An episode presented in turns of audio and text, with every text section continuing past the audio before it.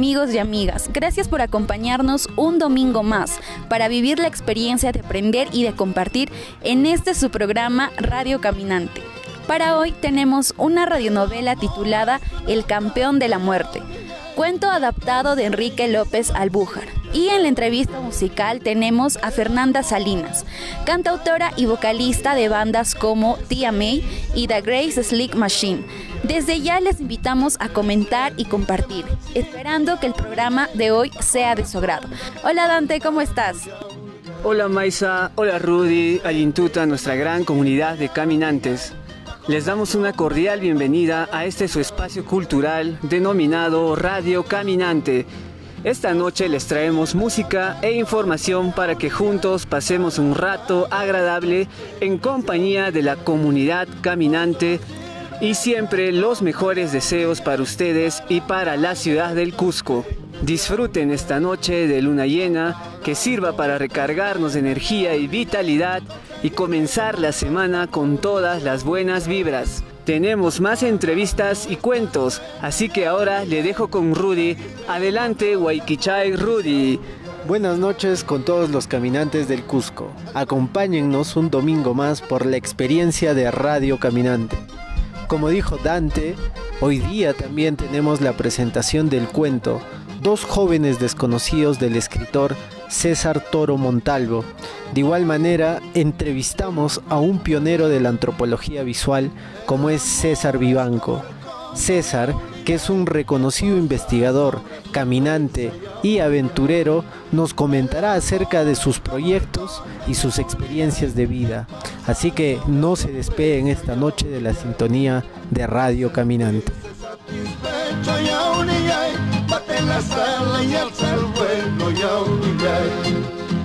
Hoy tenemos para ustedes la radioteatralización del cuento titulado El campeón de la muerte, del escritor y poeta peruano Enrique López Albújar, quien cultivó diferentes estilos en la narrativa y es reconocido también como iniciador de la corriente indigenista del siglo XX, retomando la temática del escritor Narciso Arestegui y la escritora Clorinda Mato de Turner.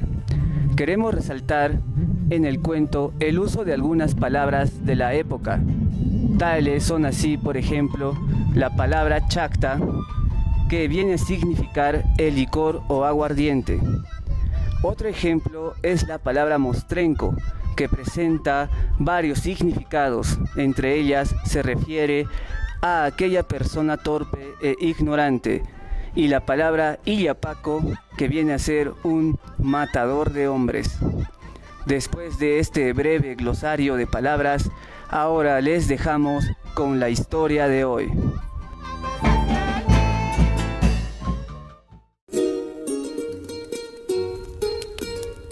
Se había puesto el sol y Liberato Tucto, en cuclillas, en la puerta de su choza, obstinado en que su coca le dijera qué suerte había corrido su hija raptada desde hace un mes. Cada tres horas, con rabia sorda y lenta de indio socarrón, metía la mano en el hualquil, sacaba la hoja de coca y se lo metía a su boca.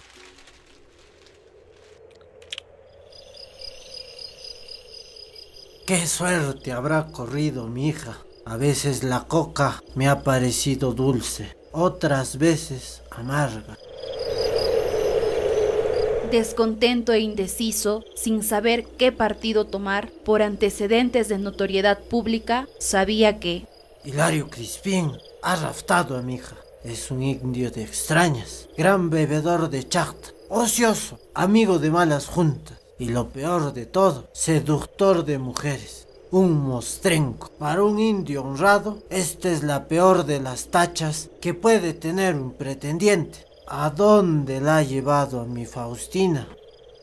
¿Qué vida estará haciéndola pasar? Así se encontraba el tucto, cuando entre las sombras de la noche naciente surgió la torva figura de un hombre, que al descargar en su presencia el saco que traía en su espalda, dijo, Aquí te traigo a tu hija, para que no la sigas buscando tanto, ni andes por el pueblo diciendo que un mostrenco se la ha llevado. Un contenido nauseabundo, viscoso, sanguinolento, macabro. Aquella era la hija de Tucto, descuartizada con paciencia diabólica, escalofriante. Con sarcasmo el indio Crispín añadió, No te dejo el saco porque puede servirme para ti. Si te atreves a cruzarte en mi camino, te las verás conmigo. Y le volteó la espalda. Harás bien en llevarte tu saco. Será robado y me traería mala suerte. Pero ya que me has traído a mi hija, debes dejar algo para las velas del velatorio y para atender a los que vengan a acompañarme. No tendrás siquiera un sol. ¿Qué te podría dar este mostrenco? ¿No quisieras una cuchillada, viejo ladrón?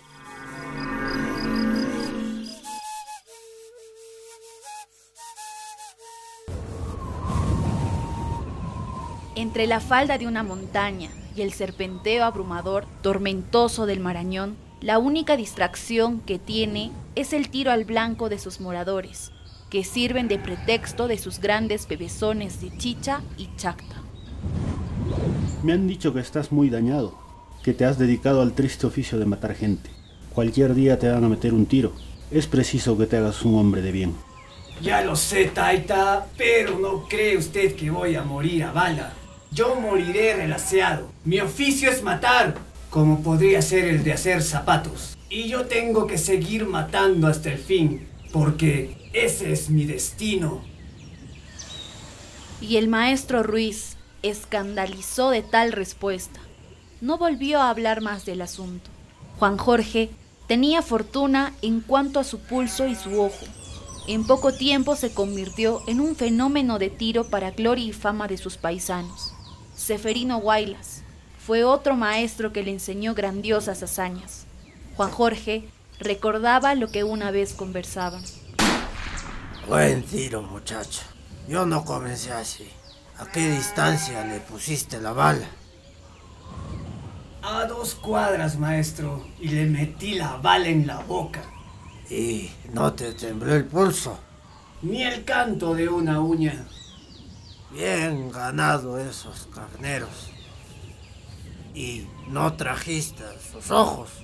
No, maestro. Mal. Pueden perseguirte. Al muerto hay que sacarle los ojos y guardárselos para que no indiquen a la familia dónde se encuentra el Iyapaco. Y la lengua también, para que no avise. Y el corazón, para comerlo, cuando es de un valiente. Eso da más valor. No lo olvides, muchacho. En poco tiempo comenzó a crecer la celebridad de Juan Jorge, celebridad que hacía temblar a todos los indios de la provincia.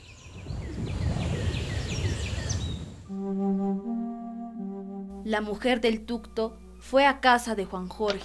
Lo primero que hizo después de saludar al terrible Yapaco fue sacar un puñado de coca y ofrecérselas con estas palabras. Para que endulces tu boca, Taita. Gracias. Siéntate. ¿Qué te trae por aquí, Martina? Vengo para que me desaparezcas a un hombre malo. Mmm, tu coca no está muy dulce. Yo le encuentro dulce. Toma esta botella de agua. ¿Quién es el hombre malo y qué ha hecho? Porque tú sabes que yo no me alquilo si no es para matar criminales. Hilario Crispín, Taita, que ha matado a mi Faustina. Lo conozco, buen cholo. ¿Y estás segura de que Crispín es el asesino de tu hija? Segura, es un mostrenco. ¿Y cuánto vas a pagar para que lo mate? Hasta dos toros. Me manda a ofrecerte liberato. No me conviene. Ese cholo vale cuatro toros. Ni uno menos. Se te dará a Taita. También me mandó a decirte que han de ser diez los tiros que le pongas al mostrenco. Pides mucho. Pides una cosa que nunca he hecho. Bueno, bueno, 15, 10, lo que quieras, pero te advierto que por cada tiro le va a costar a Liberato un carnero de yapa. Se te pagará. Mañana haré averiguar a mis agentes si Hilario Crispín mató a tu hija. Si fuese verdad, mandaré por el ganado como señal de compromiso.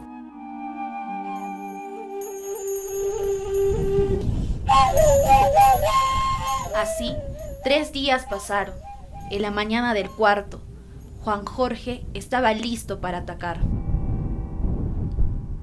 Creo que el cholo se ha metido en alguna cueva. Hay que tener paciencia. ¿Lo ve, Taita? Apúntale, apúntale. Ya lo vi, ya lo vi. Pero no voy a dispararle desde aquí. Apenas habrá unos 150 metros. Retrocedamos. Taita, se te va a escapar. No seas bruto. Si nos viera, más tardaría él en echar a correr que yo en meterle una bala. ¡Atención! Esta bala en la mano derecha, para que no vuelva a disparar más. ¿Te parece bien? Sí, Taita. Pero no olvide, 10 tiros. Sonó el disparo. Hilario Crispín sacudió furiosamente la diestra y miraba a todas partes para saber quién le había disparado. Echó a correr en dirección a unas peñas.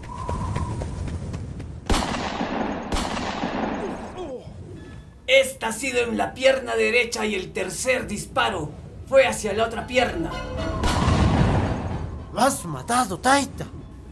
No, hombre, está más vivo que nosotros. A la mano izquierda dispararé el quinto.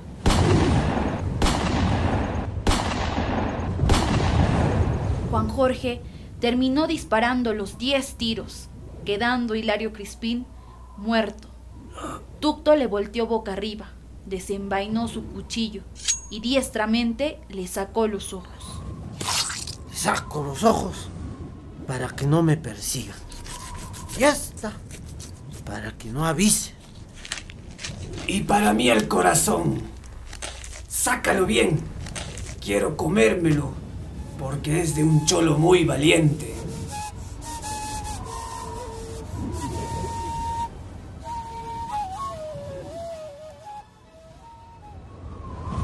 En el Club de Caminantes amamos a las montañas. Para el próximo segmento del programa tenemos una sorpresa musical a cargo de nuestro caminante Noam con la colaboración del músico Supai on Fire, hermano de nuestro Waiki Intiyapa. Ahora bien, les dejamos con el siguiente hit y disfrútenlo. CCQ represent Club de caminatas Para el mundo con mucho amor, con mucho amor In the bass, Subway on fire.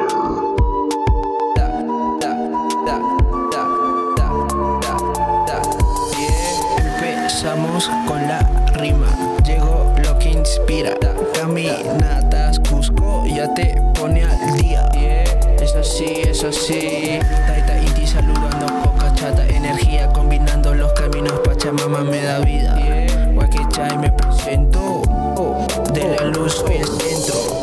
Recorriendo capaña Reactivando Wakaya A las alturas de mis aguas protegiendo van. Mapachito mi bondad La chichita para el final. Mi cultura solo una ancestral papá. Es así, es así. CCQ en la UASI, eh. Da, da. Vamos cantando,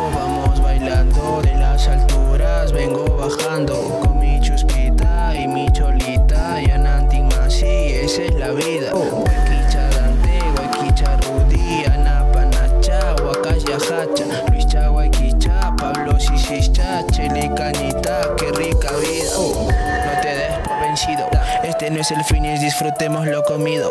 Fiel a mis principios, leal a mis amigos. Tierra madre, hoy y siempre tú conmigo. Cielo ya sombrío, sigo el camino. La respuesta fin, termino aquí contigo. Y conmigo sí, yeah.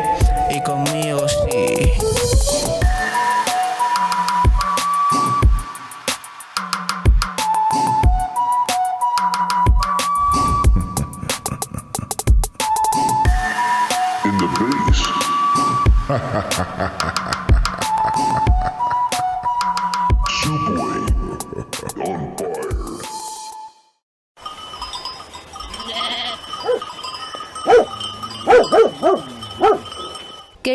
Queridas caminantes, ahora para ustedes presentamos a un gran investigador con destacada trayectoria y precursor de las artes audiovisuales y la antropología documentada en el Cusco.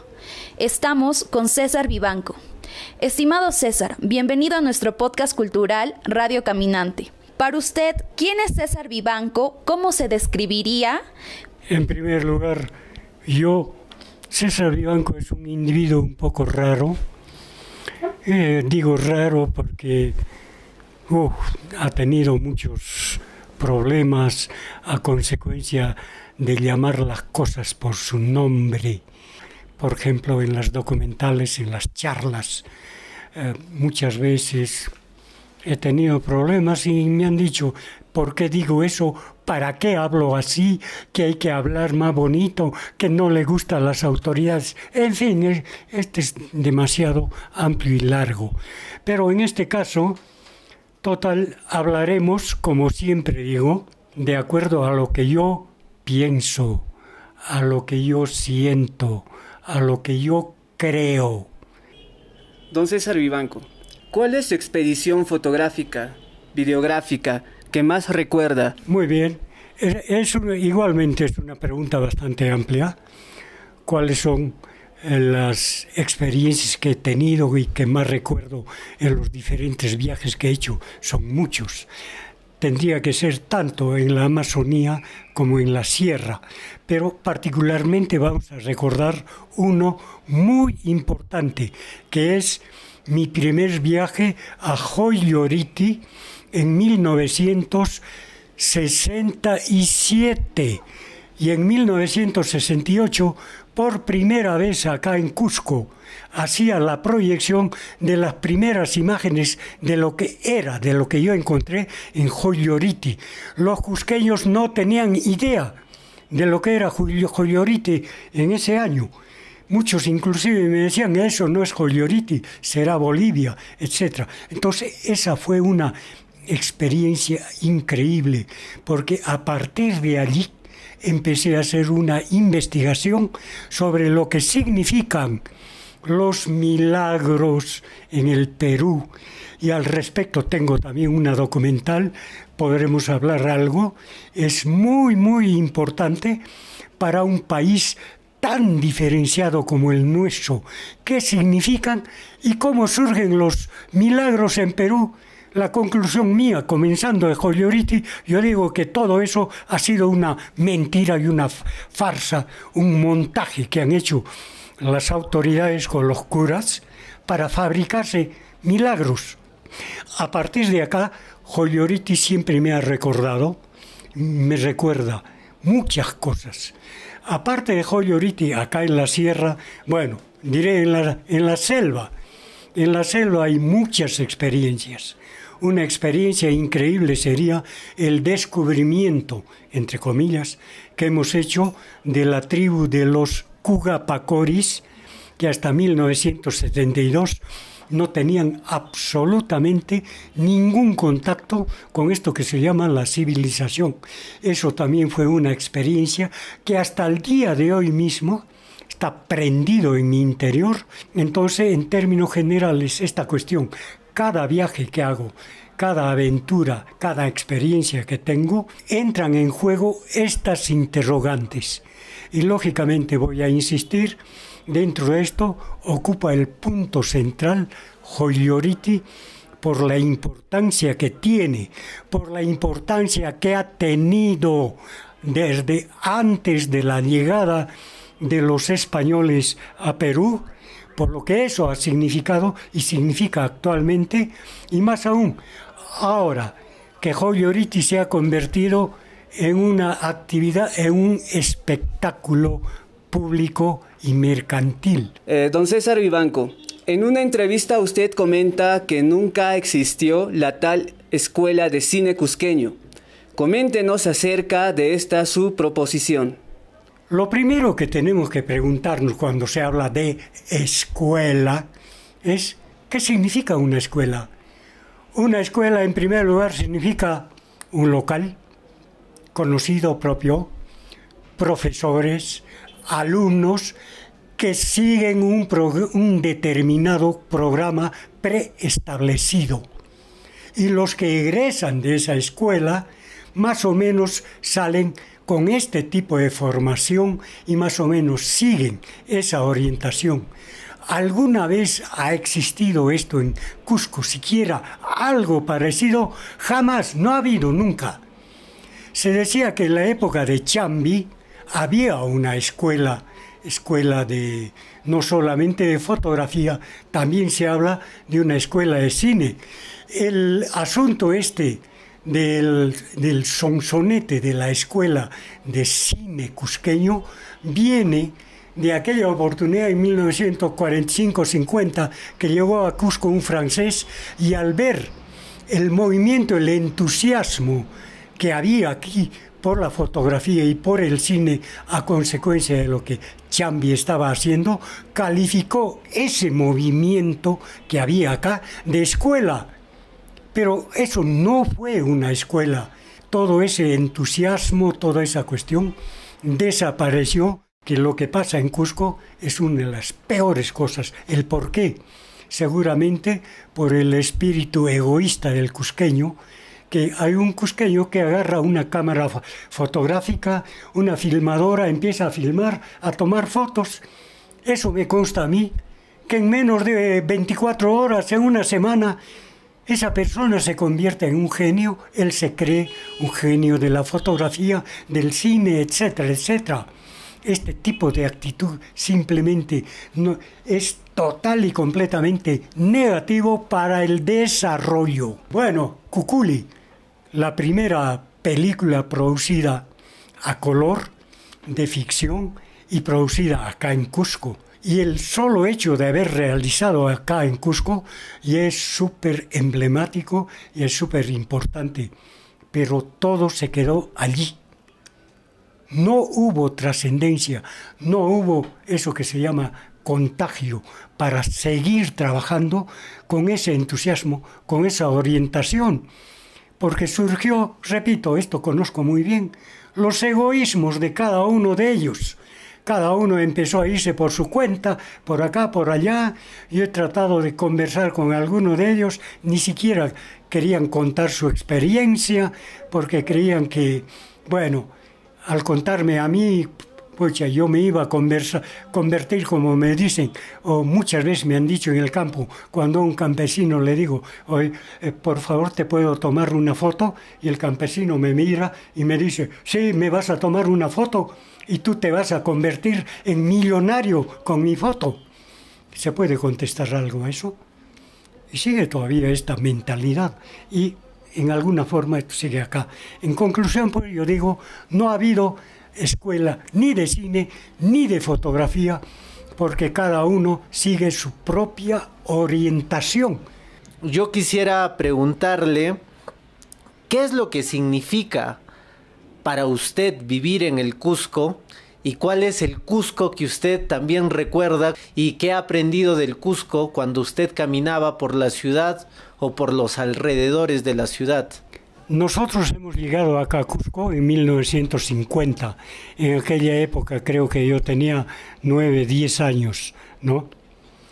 Entonces, eh, recuerdo Cusco de esta década, década del 50 hasta el 60 que a mí me agradó muchísimo porque acá la gente era más espontánea y un hecho muy muy importante el aniversario de Cusco en esa famosa semana de Cusco salían espontáneamente se formaban espontáneamente conjuntos y danzas tradicionales, folclóricas.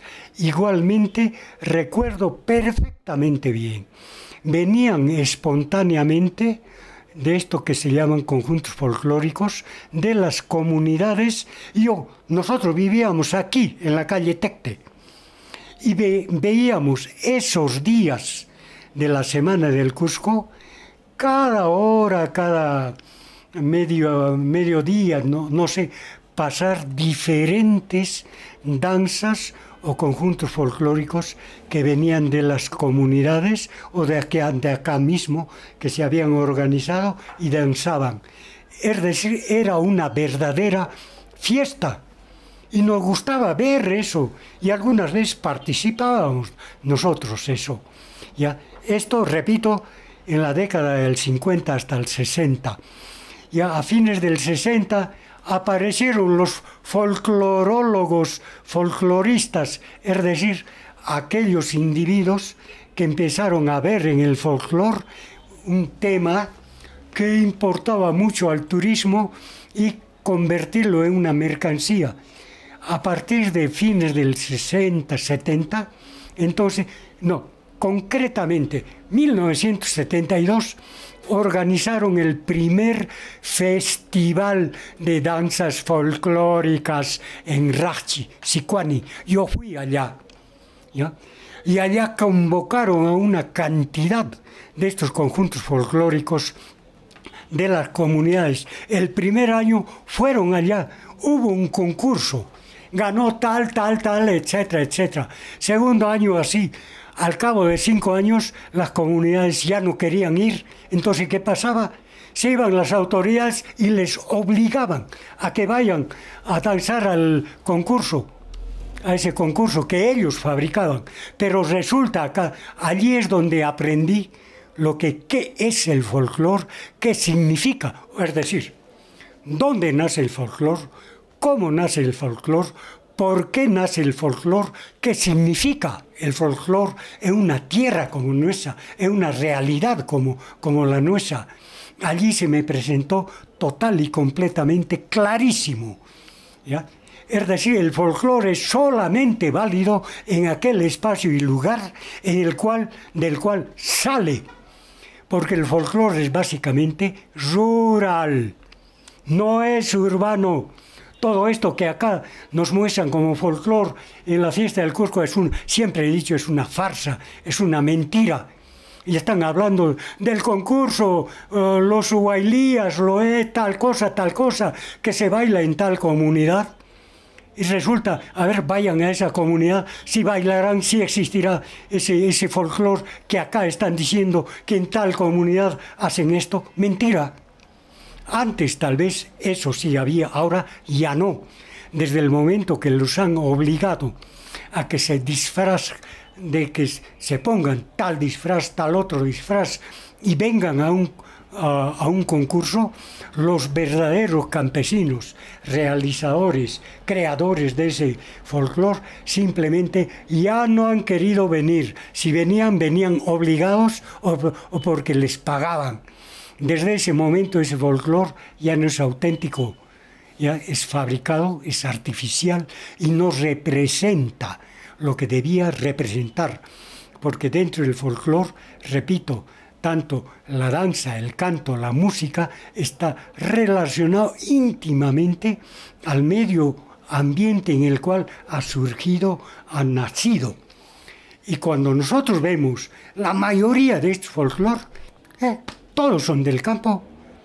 ¿Y qué ha pasado con la ciudad? La ciudad ha empezado, yo digo eso, a expropiar el folclor campesino y a presentárselo como folclor de la ciudad.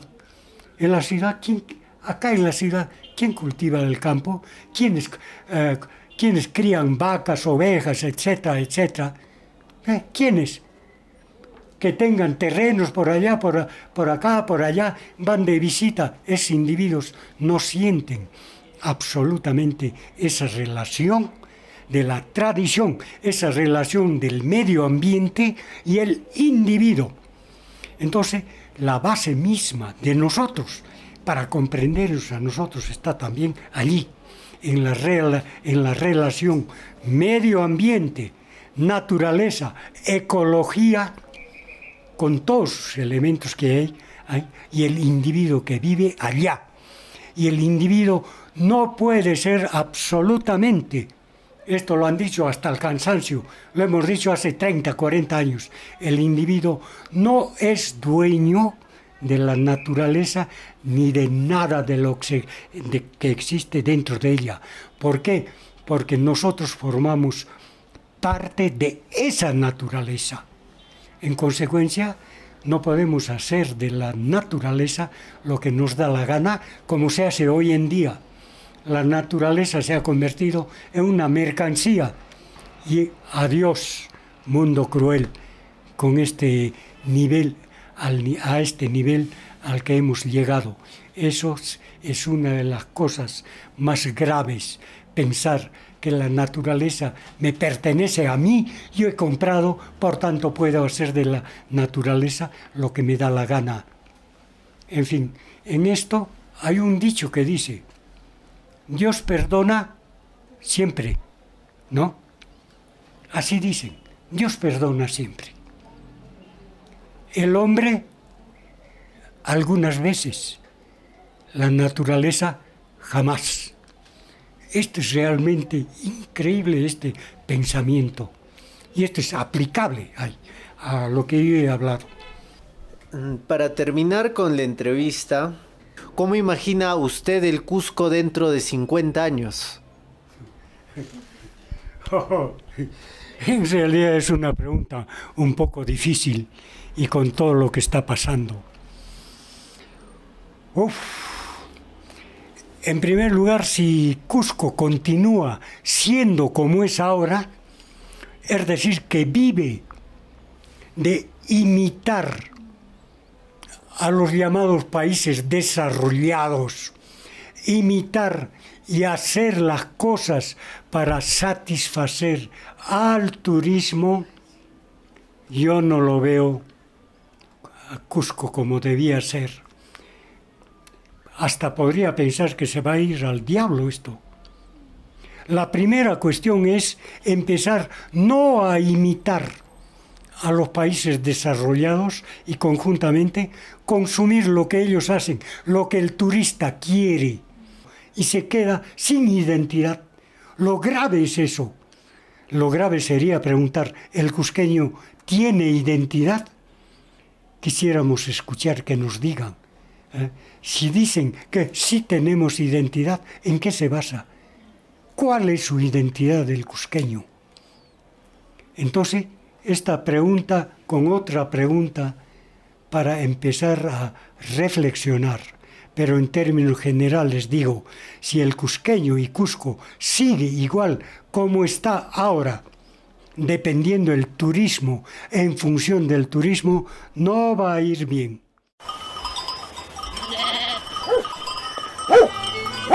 Oh!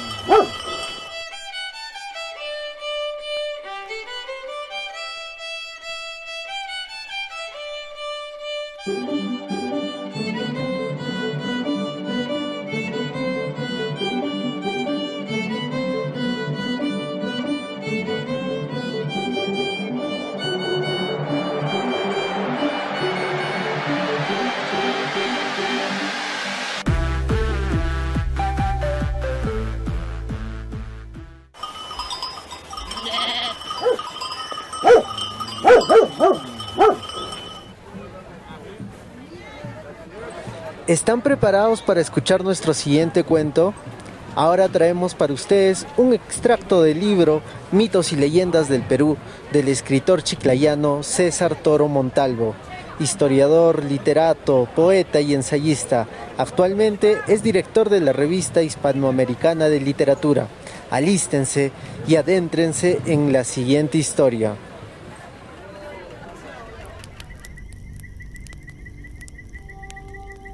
Dos jóvenes desconocidos.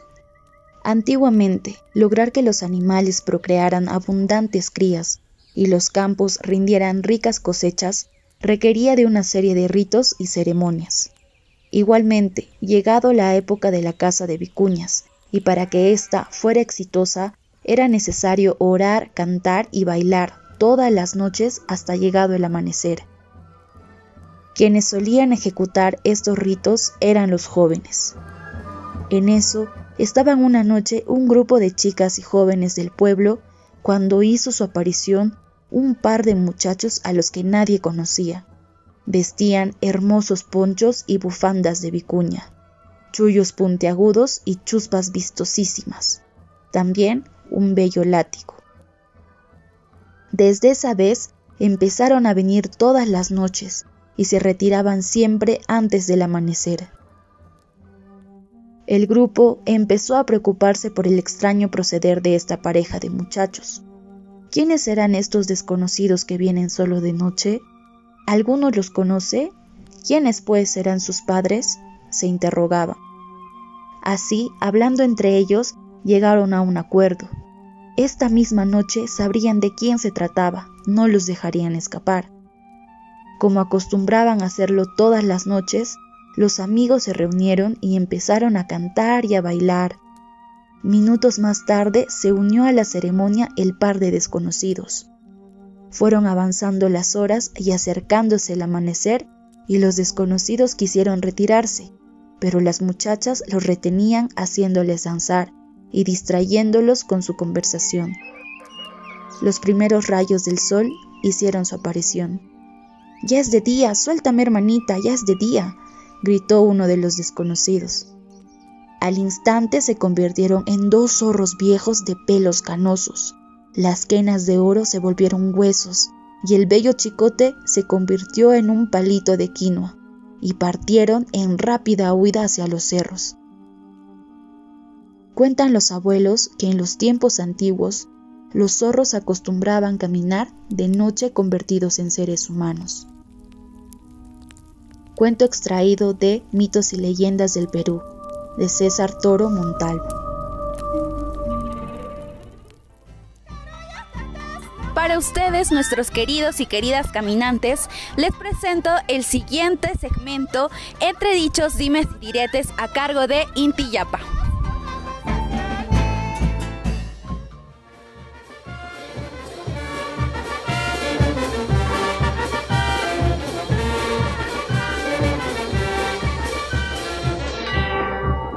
En nuestra ciudad del Cusco, Cosco y Ajtapi, la fiesta se vive todo el año.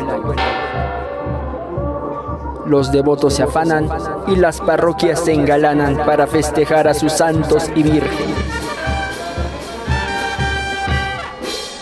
El señor cura los cree imágenes, pero nosotros, los Coscoruna, sentimos el Kamaj en ellos. Nuestros antiguos señores y señoras, Apucuna, Huacuna, aún viven. Y así, entre dichos dimes y diretes, hoy nuestros patrones y mamachas se enamoran, compiten y festejan entre ellos cada año, hasta el siguiente Pachacucha.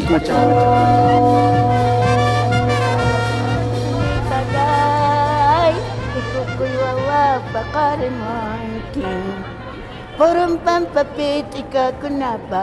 no papaitang kunabas no papaitang. En el templo de San Pedro, antigua parroquia de los naturales, viven dos vírgenes que son hermanas, ambas orgullosas dueñas de casa. La hermana mayor, por ser más antigua, es la mamacha Puri de Corpus, la española, la famosa millonaria, de quien ya nos ocuparemos en su tiempo, Chiraomita. Ahora que las lluvias nos bendicen en pleno Pocoimita, no podíamos olvidarnos de la hermana menor, la Virgen purificada cusqueña, nuestra Pocoimamacha, la que nos provee abundantes alimentos y a la que celebramos cada 2 de febrero.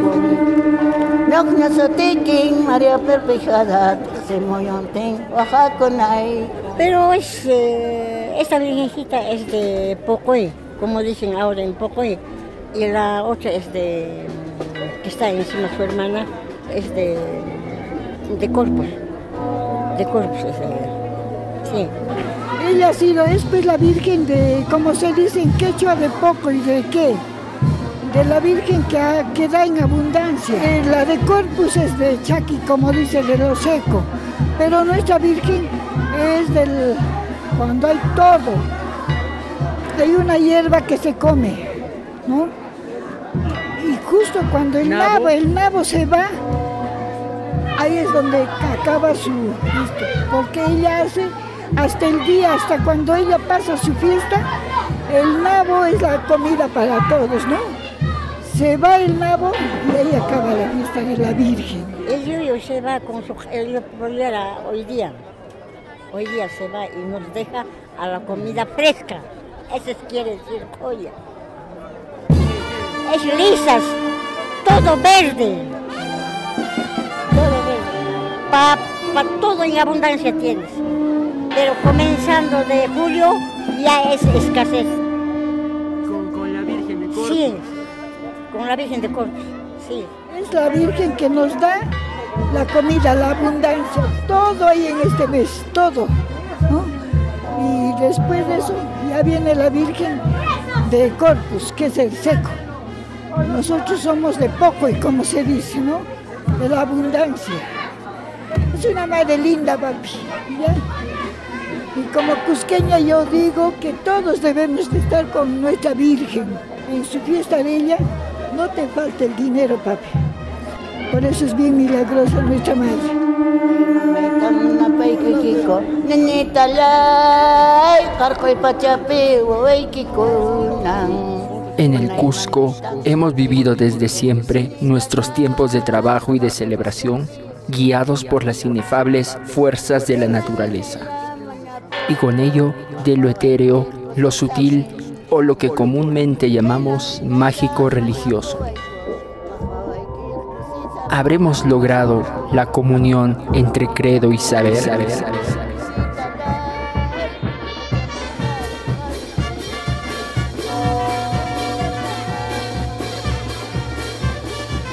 Mientras tanto, nuestros patrones y mamachas seguirán dando la hora en este nuestro segmento Entre dichos, dimes y diretes. Con tu fiel amigo Intiyapa.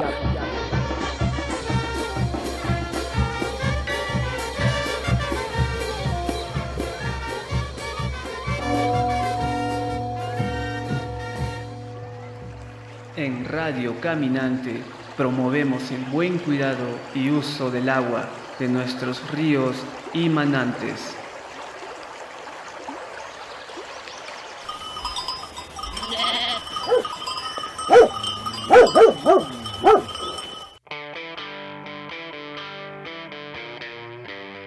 Bienvenidas y bienvenidos a nuestro segmento musical. En este segundo episodio tendremos como invitada a Fernanda Salinas, quien formó parte de diferentes proyectos musicales aquí en nuestra ciudad del Cusco y nos estará contando un poco de la música que ella está realizando.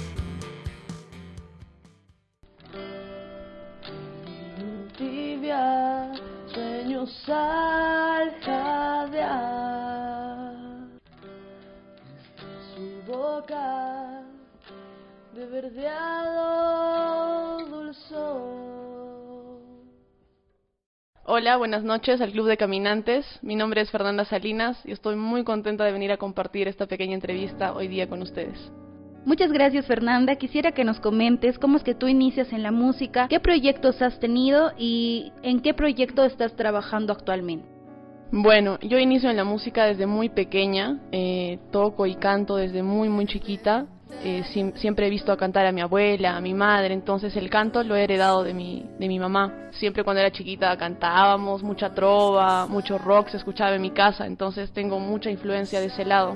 Eh, he tenido dos proyectos importantes en los que he podido participar, que son Tia May y The Grace Slick Machine, que han sido mis bandas más lindas, más preciadas, con las que he compartido mucho, en especial con Tia May, que hemos estado tocando muchos años juntos, nos separamos, formé The Grace Slick Machine con varios amigos también, y nada, ahora mismo me encuentro trabajando en un proyecto netamente solista, y pueden buscarme en Facebook también como Fernanda Salinas, que es una página oficial en la que estoy también subiendo mis cosas, subiendo mis canciones, demos, proyectos, tocadas en las que participo aquí en Cusco y en el Valle Sagrado también. Buenas noches. De mi parte, de estos tres proyectos que tienes o que has realizado y que has estado haciendo, ¿en qué se caracterizaba Grace Sling Machine y en qué se caracteriza tu proyecto solista? Bueno, Tía May era una fusión entre funk, rock, eh, un poquito de reggae, hacíamos bastantes cosas, era más, como era una primera banda en la que ya tocábamos nuestros temas propios, era también una, era una experiencia de exploración bastante, bastante, mucho, mucho hemos explorado con la Tía May. Eh, con The Crazy Slick Machine un poco ya más maduros, incluso cuando hablábamos nuestras letras en la composición, musicalmente también yo me puse a tocar la guitarra eléctrica y aportando también ¿no? Eh, en, ese, en ese aspecto. Y bueno, ahora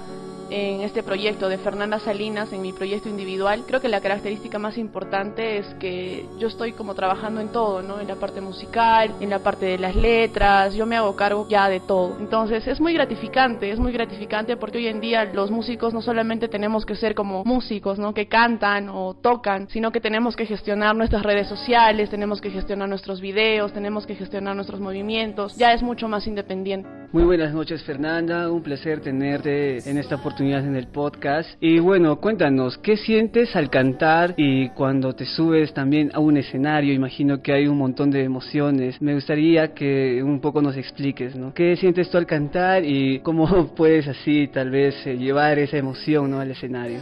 Muchas gracias Dante, realmente me encanta compartir contigo, te aprecio mucho, eres un gran amigo. Y nada, creo que lo más lindo de subirse al escenario es compartir la energía con la gente, incluso yo misma cuando estoy cantando, cuando estoy ahí dando todo de mí, yo siento que la gente lo recibe y cuando están como así, ah, celebrando, ellos también me dan de su energía, entonces eso es muy lindo. Eh, creo que algo, la emoción más bella que tengo de estar en el escenario es la, la sensación de libertad, porque cuando estoy en el escenario soy netamente yo con la música y que cuando uno hace música ciertamente libera, ¿no? Libera, comunica, expresa. Entonces para mí es súper importante y súper lindo también eso. Cuéntanos Fernanda, ¿cuál es el proceso que sigues para crear una canción y también en qué músicos te inspiras? Bueno, el proceso para crear las canciones no siempre es el mismo, siempre difiere, no, no solo porque digamos, no se use la inspiración como tal en, el, en ese instante, sino que hay muchos, no sé, mucha problemática social, hay, hay muchos temas de los que hablar. Entonces hay mucho de lo, de lo que coger para hacer una canción. El proceso no, nunca es el mismo, pero la mayoría de veces lo que hago es tocar la guitarra, hacer algunas unas progresiones y luego ya escribir la letra, ¿no? Me, me esfuerzo un poco a decir cosas que yo también necesito decir, cosas que siento que se necesitan decir, ¿no? Por ejemplo, en este caso hay mucha problemática, como decía antes, mucha problemática social, nuestro Perú está pasando por momentos difíciles, entonces a mí me gustaría en este instante, por ejemplo, hacer nueva música que diga esto, ¿no? Porque la música queda, queda para siempre. Hay, puedes, no sé, hacer una, una canción hoy y dentro de 20 años va a seguir sonando, entonces me parece que es importante ese, esa herramienta para componer. ¿Y qué me preguntaste? La siguiente pregunta era quiénes eran los Ah, ¿En qué músicos te inspiras? Eh, creo que me inspiro, me admiro a muchos músicos, admiro a, me gusta mucha, mucha música, escucho mucha música. Sin embargo, como creo que es importante también admirar no solamente el trabajo de las personas, sino si va a ser una persona a la que admires, tiene que ser una, una gran persona. Creo que para destacar algunos nombres de las mujeres, por ejemplo, a las que yo admiro sería Mercedes Sosa, que es una gran influencia para mí, que la escucho desde muy pequeña. Eh, me gusta mucho María Gabriele Pumer también, me gusta Marilina Bertoldi, me gusta también Emma Junaro, y en fin, muchas muchas, muchas mujeres músicos que me han inspirado, ¿no? Que son no solamente músicos, sino que son grandes mujeres también a las cuales puedes seguir, admirar, imitar.